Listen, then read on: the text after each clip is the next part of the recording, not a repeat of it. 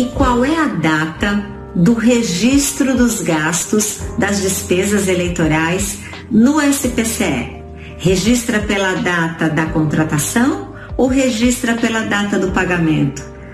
Os gastos eleitorais efetivam-se na data da sua contratação.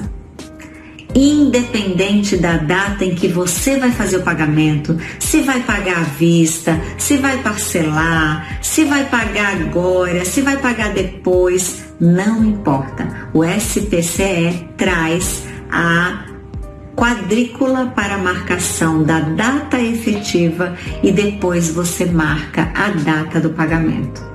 Isso é muito importante porque na hora da análise das contas, toda a documentação de amparo daquelas despesas e mesmo as secretarias da de Fazenda mandam de Finanças, mandam para a Justiça Eleitoral e enviam as notas fiscais emitidas contra o CNPJ dos candidatos.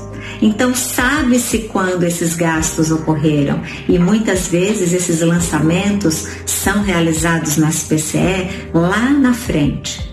Isso já é uma coisa que pode causar um problema na sua campanha sem a menor necessidade. Não precisa.